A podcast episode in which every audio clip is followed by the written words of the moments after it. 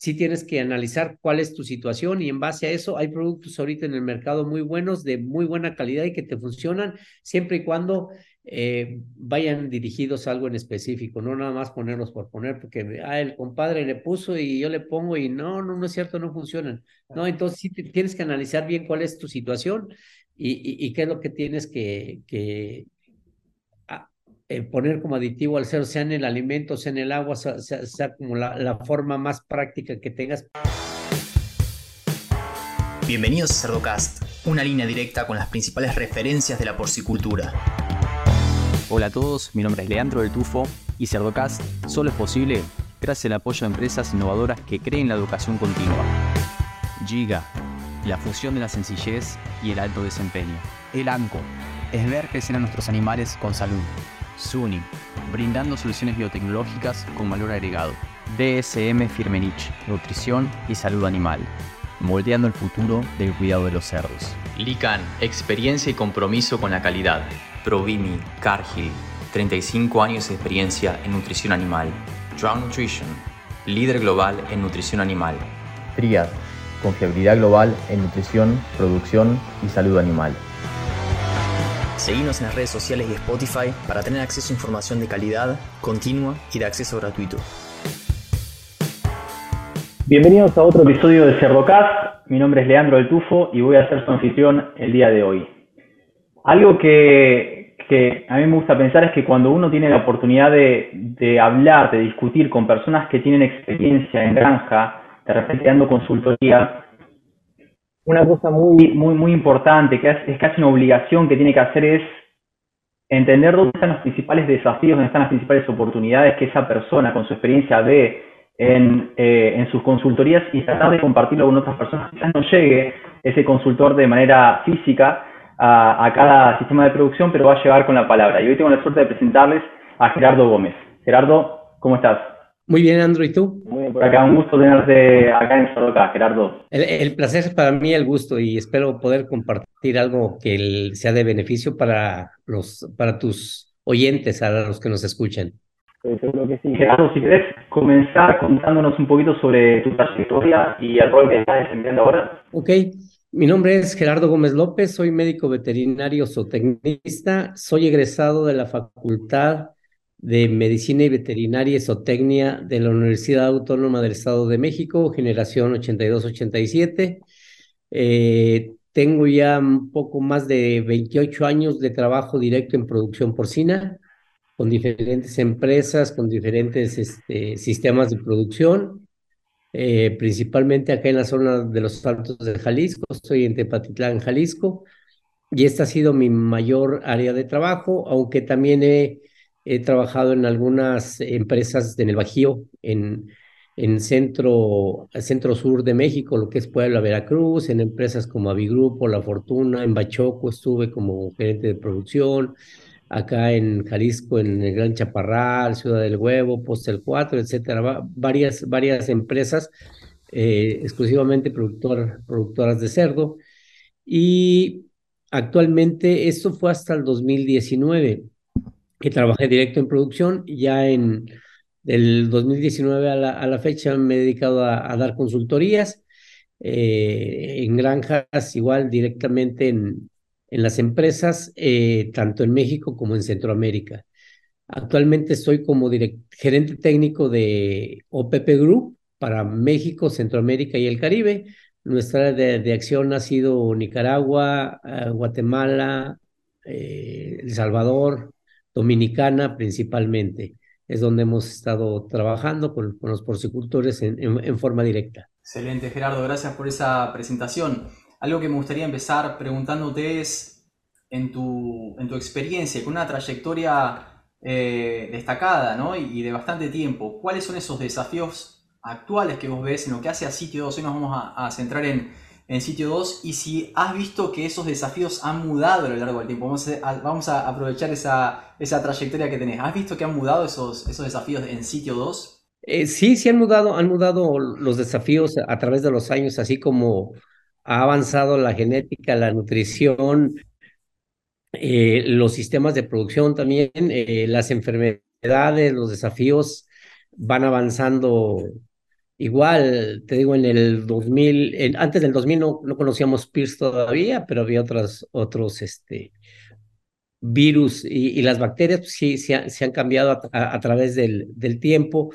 Digo, son diferentes sistemas de producción, pero aún así las enfermedades siguen, siguen afectando bastante y son, son muchas este, situaciones que se van dando como para ir controlando o ir, que, ir haciendo que los desafíos o nos rebasen o los controlemos, pero al final de cuentas siempre vamos a buscando el modo de, si no controlarlos al 100%, sí convivir y poder trabajar y ser eficientes. O sea, no quiere decir que una granja actualmente el día de hoy que tenga PIRS no pueda tener buenos resultados en sitio 2. Eh, hay, granjas que son PIRS positivas, estables y tienen unos números bastante, bastante buenos de acuerdo a las, a las metas y los objetivos que tiene cada empresa, que todas se parecen. Alcanzar 30 kilos a 70 días eh, eh, es un reto, pero hay granjas que traen ya hasta 32, 33, hay granjas que se quedan con 25, 26. ¿Por qué? Por el tema de PIRS. PIRS te quita 5 kilos en destete, hablando específicamente de esta enfermedad, pero hay algunas otras como para Suiz, como, como las diarreas de coli que, que te afectan ahí en, en sitio 2, pero sí se han, se han ido cambiando. Sabes que me hiciste acordar, vos sos eh, un profesional que ha vivido antes y después de, de la llegada del PIRS, ¿no? Y ahí me, hiciste acordar al doctor César Corso, charlando con él, que decía, eh, la llegada del PERS hizo que cambiemos la manera en la que vemos la, la bioseguridad. Han cambiado, ha cambiado muchas cosas, los, desafíos, como, como bien mencionás.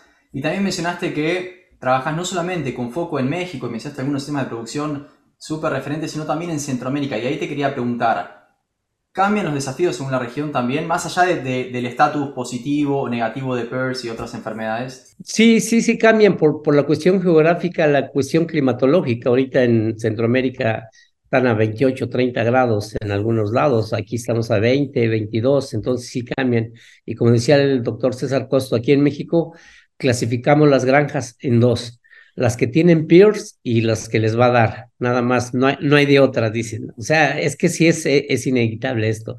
Y así también como es tan dañino el, el peers, el PERS es otra situación de la que podemos hablar ahorita, que es el personal, que también tiene mucho que ver en, en esta parte de la producción. Me interesa, me interesa eso porque en, todo en todas las geografías nos, nos quejamos de, nos quejamos, o, o la industria ve como una problemática el tema del recurso humano. Y, yo a veces digo, bueno, si en, si en Latinoamérica lo vemos como una dificultad, mm, imagínate lo que está pasando en Estados bueno, lo que hace rato, que pasa en Estados Unidos o incluso en, España, que es súper complejo. Entonces digo, nos quejamos de, de nada, porque es gratis, pero bueno, me interesa saber ahí también tu opinión, o sea, cuáles son esos desafíos que vos ves en términos de recursos humanos y qué es lo que se puede llegar a hacer como para superar eso. Ok, mira, respondiendo tu pregunta anterior, eh, lo, que pasa en Centroamérica, eh, sí es diferente, es diferente los desafíos que hay allá, o sea, por, por, por el tema del clima, porque también a veces la falta de tecnología, al menos donde yo conozco, no quisiera generalizar, pero al menos donde he ido,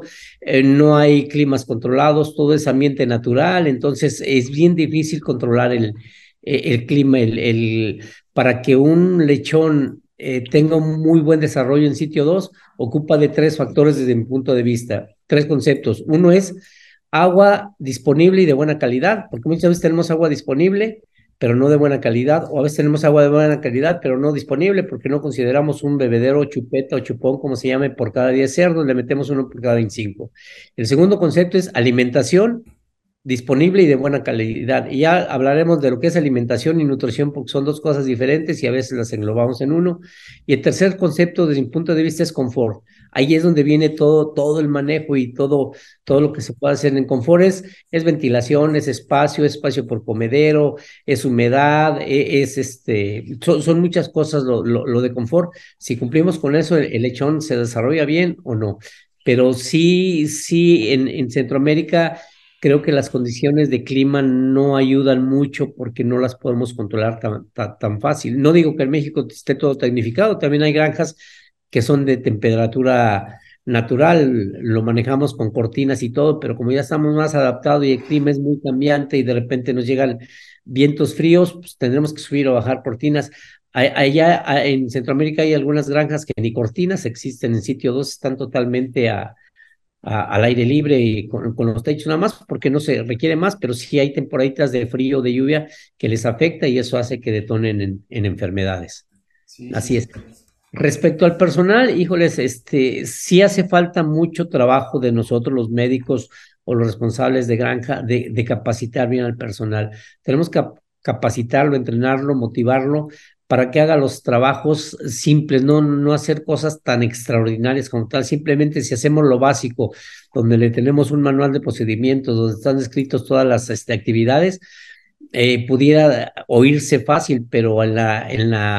realidad no es así. Entrenas al personal y se va. Eh, el, el hecho de que haya empleos en otro lado donde en una maquiladora o acá en unos invernaderos que están muy de moda, que les pagan el mismo sueldo exactamente, ni un peso más ni un peso menos, pero el hecho de que descansen sábados, domingos, acá en la granja no puedes dejar que descansen sábados, domingos, o sea, sí está un poco complicado el tema de personal y ahí recursos humanos de cualquier empresa debería de tomar acciones que no veo que las tomen a veces para que tengan algún programa de retención de, de ese personal y más del que es valioso.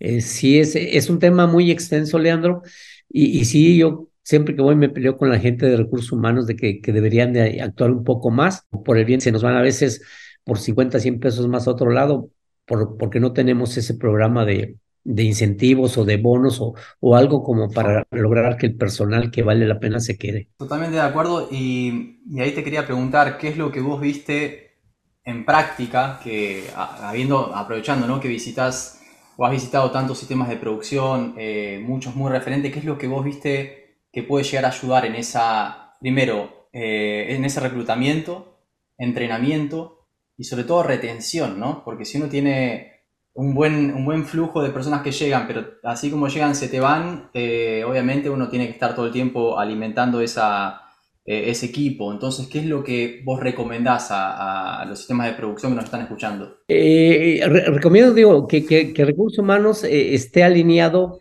con producción, porque de repente como que trabajan por separado, cada quien quiere hacer su trabajo, justifica, a ver, ocupas tres personas, aquí están las tres personas, espérate, yo, yo ocupo unas personas con este perfil y ellos a veces se concretan en contratar a, la persona, ¿no?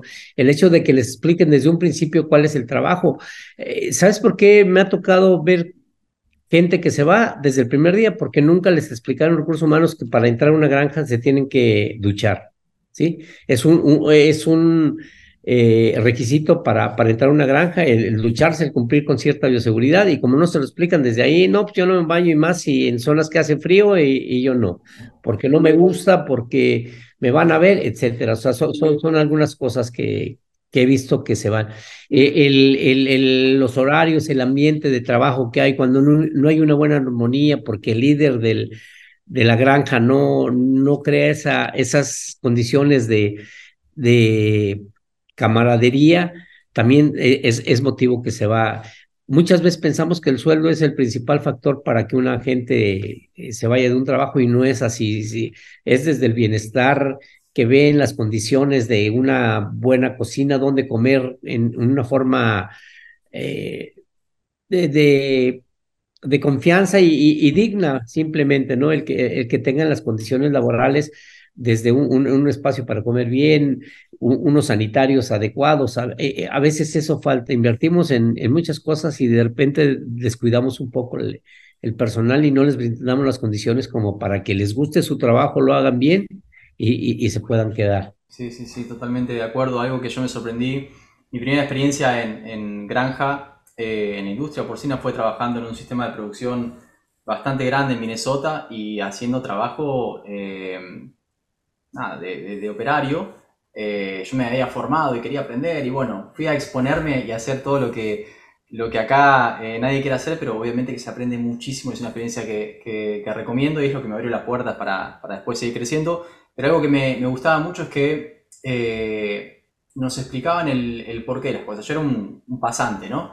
Nos explicaban siempre el porqué de las cosas. Entonces, desde cuestiones básicas como regulación de un comedero, hasta mm, eh, cómo hacíamos el, despunte, o sea, en qué se basaba y cuáles eran los resultados que esperábamos. Un montón de cuestiones que hacen al, día a día y cuando te lo explican, genera una especie de, efecto positivo desde, desde, cómo te trabaja la autoestima. Porque uno dice, bueno, yo hago esto, pero yo sé por qué lo hago. Entonces, eso es un mensaje que a mí me, que no cuesta nada, no cuesta nada, nada, nada hacerlo y tiene un, impacto muy grande, es algo que, que, siempre me gusta transmitir, que, que se implemente y, que se trabaje se trabaje la formación y, el autoestima de las personas, ese bienestar el que tanto se habla en los animales, uno lo tiene que trabajar también en los equipos como para, para que sea algo, algo que funcione, ¿no? Sí, perfecto. Eh, eh, eso, eso es, te digo, primero desde que les expliquen bien el trabajo, horarios, todo, todas las condiciones de trabajo, y ya una vez que, que, aceptan el trabajo, eh, el encargado de esa granja, yo, trabajo mucho con los mandos medios, Leandro, o sea,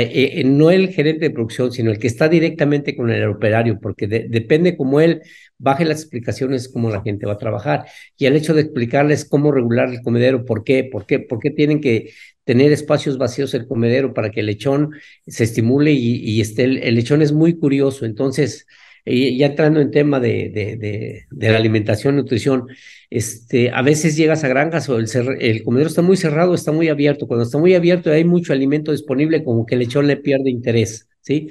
Eh, decimos nosotros acá se mosquea o no, no lo sienten fresco. El hecho de que ellos estén trompeando, estimulándose, eso los ayuda a consumir. Y muchas veces eh, en granjas que no alcanzamos los 220, 230 gramos la primera semana después de destetados, eso implica que el lechón no va a alcanzar el peso objetivo a los 49 días que debemos de tener. Entonces, eh, cuando le explicas al, trabajador el por qué, a ver, vamos a dar preiniciador 1, preiniciador 3, iniciador Preiniciador 4, iniciador. En unas semanas tienen que consumir el, el 1, en 7 días se deben consumir un kilo y medio. Eso nos da en promedio de 220, 230 gramos. Si no lo conseguimos, ¿por qué no lo conseguimos? ¿Qué están enfermos los cerdos? ¿No están enfermos?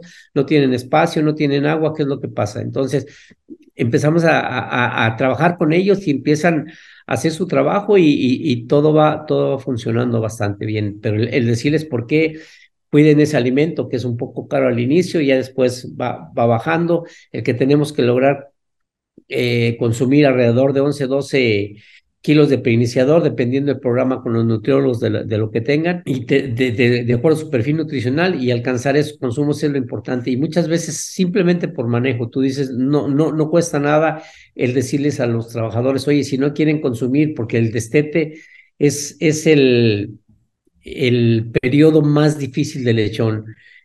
El cambio del alimento líquido a sólido, el que le quitas de su madre, le quitas con sus hermanos, le quitas el ambiente donde está, lo revuelves allá en otro ambiente, en otro tipo de piso. Entonces, es, es un estrés muy fuerte y no lo sabemos manejar en la primera semana de vida eh, el desarrollo no va a ser el adecuado. Entonces, desde ahí arrancamos con un buen esquema de, de, nutrición que ya debe estar bien estipulado.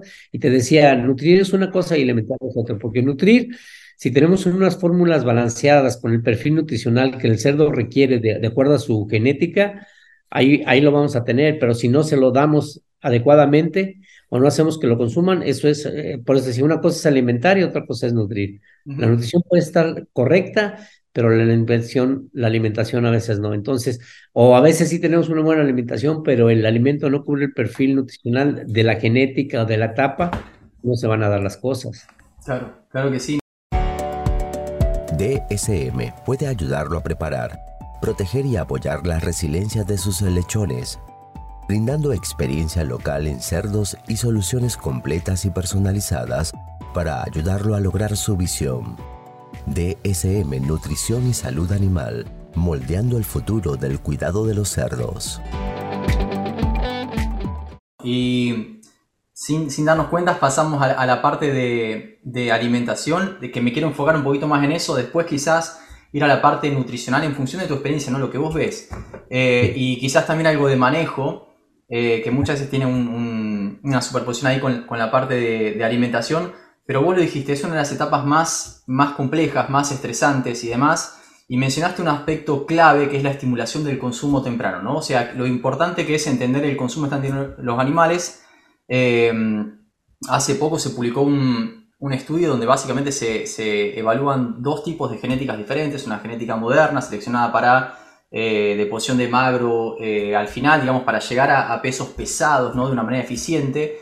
Y lo que se vio es que lo que pasa cuando una esa, esa curva sigmoide la estira, se, eh, se generan ciertos desafíos en, en etapas, en etapas tempranas, como que maduran más lentamente. Llegan bien al final, con buena eficiencia, pero se te hace un poquito más complicado abajo.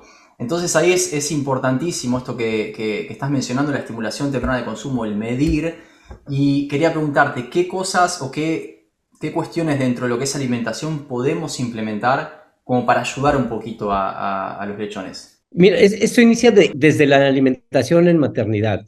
El hecho de, estarles ofreciendo ese, ese preiniciador fase 0, fase 1 o, con lo que cuenta la granja desde maternidad, desde el día 7, pero irlo haciendo en la forma correcta. Eh, se debe dar poco y frecuente, pocas cantidades y, y, en más, más tiempos eh, en, durante el día, porque si llegan sin saber comer al sitio 2, ahí vamos a tener muchos problemas. Entonces, si, si ya vienen consumiendo desde maternidad ese alimento sólido, nos va a facilitar el trabajo en, sitio 2 si no lo tienen, tenemos que trabajar mucho. El personal debe estar muy capacitado y muy entrenado en desde dar una papilla, pero que sea una papilla, no una tole, porque muchas veces la consistencia del, del alimento no se lo ofrecemos como, como debe ser al lechón y no lo consume. ¿Dónde se lo vamos a ofrecer e, e, esa papilla? No, no va en el comidero normal, debe ser un tipo de canoas o el mismo tapete, pero sí debe tener mucha habilidad el, trabajador de la primera semana. La primera semana es, es trascendental en, el desarrollo del lechón. Y te digo, y debemos de saber medir, porque a veces no medimos. Nada más dice el programa, debe de consumir un kilo y medio de preiniciador uno. Ah, pues ahí está, se lo pongo, pero no es lo mismo que se lo consuman en siete días, que se lo consuman en seis o que se lo consuman en diez. Entonces ahí vas alargando, vas alargando y no tienes el desarrollo adecuado. Entonces sí tienes que estimular y medir que estén consumiendo los 220, 230 gramos por día en esa primera semana ya, ya, ya posteriormente, una vez que pasa esa primera semana, como que es la crítica, ya la segunda semana ya, ya, ya, ya va mejorando. Entonces ya, ya cambias al fase 2, también, también en una semana, pero ya se van a consumir dos kilos y medio o tres, dependiendo. Digo, hay programas que hay dos, tres, cinco, hay otros que uno, cinco, dos, cinco y siete, total. Al final son entre 10 y 12 kilos de preiniciador, dependiendo el tipo de nutrición que, que, que manejes. Pero sí es mucho el estímulo. Y, y también cómo vamos a estimular eh, con el comedero adecuado, al principio ofrecer el alimento para que el lechoncito pequeño no, no tenga dificultad en consumirlo, ya más grande, ciérrale y ellos solitos sacan, ¿no? Entonces, eso de, estar alimentando cuatro o cinco veces al día, que a veces para los trabajadores es difícil porque tienen mucho trabajo, dependiendo de su carga de trabajo que tienen, pero para estimular debería de ser eso. E, el, el lechón es bien curioso. Si escucha que, que cae alimento o alguien va a moverle ahí, de inmediato se, se acerca, se acerca y ya ve, empieza a consumir los tres granitos, pero ya es ventaja. Entonces, si le echamos una sola vez al día y nos vamos, no vamos a estimular. Entonces, tenemos que estimular constantemente.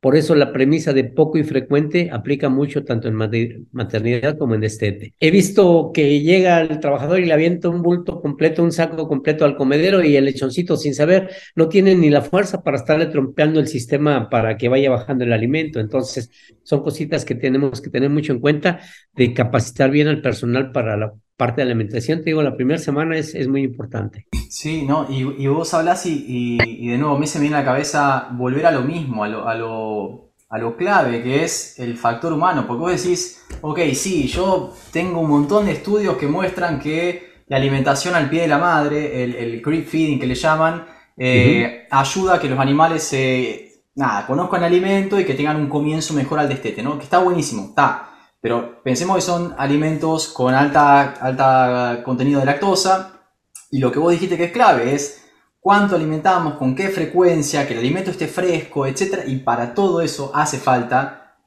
gente que lo maneje correctamente. Lo, mencionaste también otra, otra estrategia que está buenísima. Y yo puedo mostrarte a vos y, a la audiencia, ¿no? que cuando, cuando me piden, con, con, gusto, yo comparto, pero hay estudios que muestran los beneficios del, del mat feeding, esto de alimentación en tapete. Los destetados los animales quizás no se acercan tanto al comedero, pero podés eh, suministrar alimentos sobre los tapetes, ¿no? Tirar un poquito y eso por lo menos es un poquito de alimento que están consumiendo, niveles mínimos de glucosa que mantiene la barrera eh, intestinal de manera íntegra, entonces todo eso está buenísimo, pero bueno, de nuevo volvemos a, la parte del, personal y la importancia de tener gente entrenada y comprometida. Mencionaste el, el alimento en papilla, espectacular de nuevo, es alimento con alto contenido de lactosa que tiene agua, que si vos no lo manejás bien es un tiro en el pie, digamos. Entonces, nada, como, como todo lleva lo mismo, ¿no? Sí, así es. O sea, a veces les digo yo a los mismos eh, operarios ahí en el destete, adicionamos eh, a veces al alimento con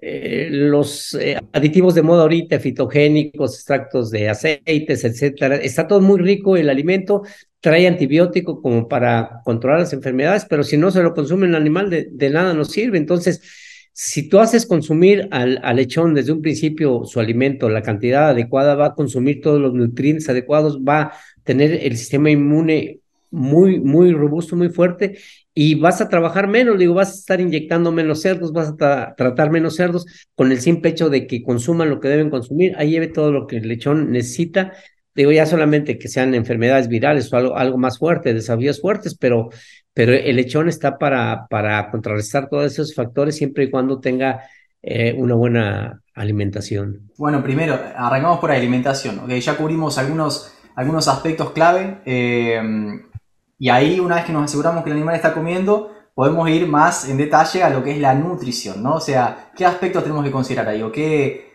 eh, ¿qué estrategias vos ves que podemos llegar a compartirles a la audiencia? En cuestión de nutrición. Eh, eh, que digo que tenga el perfil nutricional de acuerdo a, desde la genética, los nutriólogos de, la, de tu casa genética te van a dar cuál es el perfil nutricional que requiere ese, ese lechón o ese animal, de acuerdo a, a, los este, sementales terminales que tienes, o si es este, cuestión de materna. Entonces, si tú le das eh, al, lechón en, un alimento el perfil nutricional que requiere, todo va a funcionar bien. Dependiendo la situación que tengas en cada granja, si tienes alguna deficiencia de, alguna, de, algún, de alguna índole, si tienes, por decir, problemas digestivos desde la primera semana, pues hay, hay aditivos que ahorita te ayudan mucho a la famosa integridad intestinal. De repente ahorita estamos saturados en el mercado con con productos que todos van enfocados a integridad intestinal. Tú tienes, puedes tener, Leandro, 15 o 20 productos de aparentemente distintos todos, pero todos van enfocados a salud intestinal. Unos como fitogénicos, te digo, probióticos, prebióticos, aceites esenciales, eh, antioxidantes, eh, acidificantes, o sea, hay, hay muchas cosas, pero necesitas tú valorar qué es lo que necesito en mi granja. Si, si, están, si estoy teniendo problemas digestivos porque el agua que, que, estoy dando no es potable y está muy contaminada con coliformes, o tiene un pH muy alcalino, o, un pH muy ácido, casi no hay, casi siempre son alcalines, o hay muchas sales minerales, pues nada te va a servir. O sea, primero trata tu agua. Y muchas veces llegas a granjas y dices, ¿cuándo fue el último análisis de agua que hicimos? No, pues hace tres años, ¿no? Entonces, tienes que estar valorando todo eso en función a qué, qué necesito, qué aditivo necesito darle a mi cerdo. Yo sé que mi agua no es buena, por más que le haga no la puedo potabilizar. Ah, bueno, entonces voy a usar algún acidificante o algún aditivo que me ayude a, a, controlar un poco el agua. Entonces ya cuando funciona bien eso ya no necesitas ponerle otras cosas, ¿no? Entonces sí tienes que analizar cuál es tu situación y en base a eso hay productos ahorita en el mercado muy buenos, de muy buena calidad y que te funcionan siempre y cuando eh, vayan dirigidos a algo en específico, no nada más ponerlos por poner, porque ah, el compadre le puso y yo le pongo y no, no, no es cierto, no funcionan. No, entonces sí tienes que analizar bien cuál es tu situación y, y qué es lo que tienes que, que poner como aditivo al ser, sea en el alimento, sea en el agua, sea, sea, como la, la, forma más práctica que tengas para, para hacerlo, ¿no? Y, ir llevando, es bien, bien importante el, el irlos llevando con los esquemas que la nutrición te da. ¿Por qué? Porque el fase 1 trae cierta cantidad de proteína, el fase 2 le va bajando y, y, así va haciendo. Entonces, cuando le damos a los lechones un, una fase que no es para ellos, pues no vamos a tener un resultado adecuado algo que me ha pasado, Leandro, en, en, las, en algunos sistemas de producción, de que ya tienen sus presupuestos, fácil no tanto, tanto, pero hay trabajadores que sin decirle y ellos por, por iniciativa ven que si su lote de pequeños no está creciendo como tal y los grandes ya pasaron de grandes, entonces ya no guardan esa fase 1 un poco para seguirles dando a los pequeños, aunque los otros ya hayan brincado de fase. Y eso es bueno porque muchos dicen, no, hasta los siete días todo cámbiale a la siguiente fase. Y hay unos lechones de cuatro kilos que todavía no están para el fase 2. Sin embargo, ya se lo cambiamos porque no tuvimos la, la previsión de guardar ese fase 1 que los grandes ya no, ya no deberían de consumir y con el fase 2 también para seguirlos dando esos pequeños y así levantarlos, si no se quedan más pequeños. Entonces ahí vamos está achicando el, acortando el coeficiente de variación cuando tenemos ese tipo de manejos. No, excelente, excelente. Eh, asignar un presupuesto en función de la realidad de cada, de cada cerdo, de cada grupo de cerdos. De acá tengamos en cuenta que no solamente hablamos de peso, sino que también son destetados con edades diferentes, ¿no? dependiendo de la ventana de, de paridad que uno tenga. Entonces ahí sí genera mucha diferencia en el desarrollo fisiológico y está buenísimo esto que, que mencionas. Y me gustó también la parte de realizar un análisis de cuál es la, situación y cuál es el, dónde están los puntos de mayor costo de oportunidad que uno tiene en la granja. Puedo decir, yo le puedo dar la mejor nutrición del mundo. Le, meto todos los aditivos que hay en el mercado, obviamente aditivos que están probados, que están testeados, etc. Pero si yo tengo un problema eh, mucho más grande, como puede ya ser un problema en la, calidad de agua, eh, problemas de bioseguridad que entran los, los agentes etiológicos, los patógenos por todos lados, digo, bueno, yo le puedo dar lo que sea, pero mi mayor costo de oportunidad o mi mayor oportunidad a la hora de generar un cambio significativo no está en ese aditivo, el último que salió en el mercado, sino de apagar el incendio que tengo en otros, en otros lugares, ¿no? Sí, así es, así es. Entonces sí, te tienes que analizar todo eso y, y la, la, nutrición y la alimentación te, te van a ayudar mucho cuando, cuando un lechón está bien nutrido y consume lo que debe consumir, es más fácil que él, él mismo controle las enfermedades o, o, las vaya este, conteniendo un poco, ¿no? Es eh, media contención. Acabas de tomar ahorita el tema de bioseguridad. Ese también es un factor bien, bien importante que de repente se nos hace muy difícil implementarlo en las granjas. Y es difícil porque pensamos que bioseguridad es nada más bañarse, ya no. Bioseguridad es, e, es, un todo, no, no, no nada más es el tener un arco sanitario, desinfectar los, los vehículos, desinfectar todos los insumos que, que tienes en la granja.